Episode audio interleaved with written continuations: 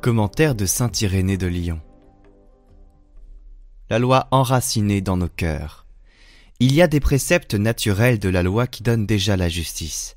Même avant le don de la loi à Moïse des hommes, observez ces préceptes. Et ils étaient justifiés par leur foi et plaisaient à Dieu. Ces préceptes-là, le Seigneur ne les a pas abolis, mais étendus et accomplis. C'est ce que prouvent ces paroles.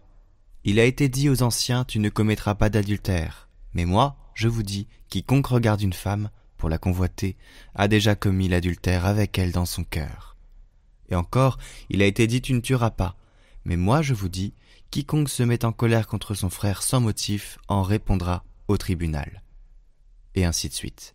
Tous ces préceptes n'impliquent ni la contradiction, ni l'abolition des précédents, mais leur accomplissement et leur extension, comme le Seigneur le dit lui-même, si votre justice ne dépasse pas celle des scribes et des pharisiens, vous n'entrerez pas dans le royaume des cieux.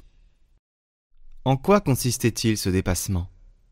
D'abord à croire non plus seulement au Père, mais aussi à son Fils, dorénavant manifesté, car c'est lui qui mène l'homme à la communion et à l'union avec Dieu. Ensuite, à ne pas dire seulement mais à faire, car il disait et ne faisait pas et à se garder non seulement des actes mauvais, mais même de leurs désirs. En enseignant cela, il ne contredisait pas la loi, mais il accomplissait la loi et enracinait en nous les prescriptions de la loi. Prescrire de s'abstenir non seulement des actes défendus par la loi, mais même de leurs désirs, n'est pas le fait de quelqu'un qui contredit et abolit la loi, c'est le fait de celui qui l'accomplit et l'étend. Jésus ne veut donc pas supprimer les commandements que le Seigneur a donnés par Moïse, mais il veut les porter à leur plénitude. Jésus propose à celui qui le suit la perfection de l'amour, un amour dont l'unique mesure est de ne pas avoir de mesure, d'aller au-delà des calculs. L'amour du prochain est une attitude tellement fondamentale que Jésus va jusqu'à affirmer que notre rapport avec Dieu ne peut être sincère si nous ne voulons pas faire la paix avec le prochain.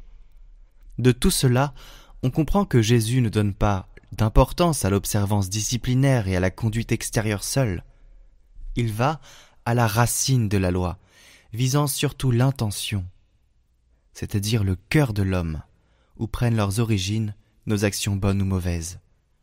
À la lumière de cet enseignement, chaque précepte révèle sa pleine signification comme exigence d'amour, et tous se rejoignent dans le plus grand commandement aime Dieu de tout ton cœur et aime ton prochain comme toi-même.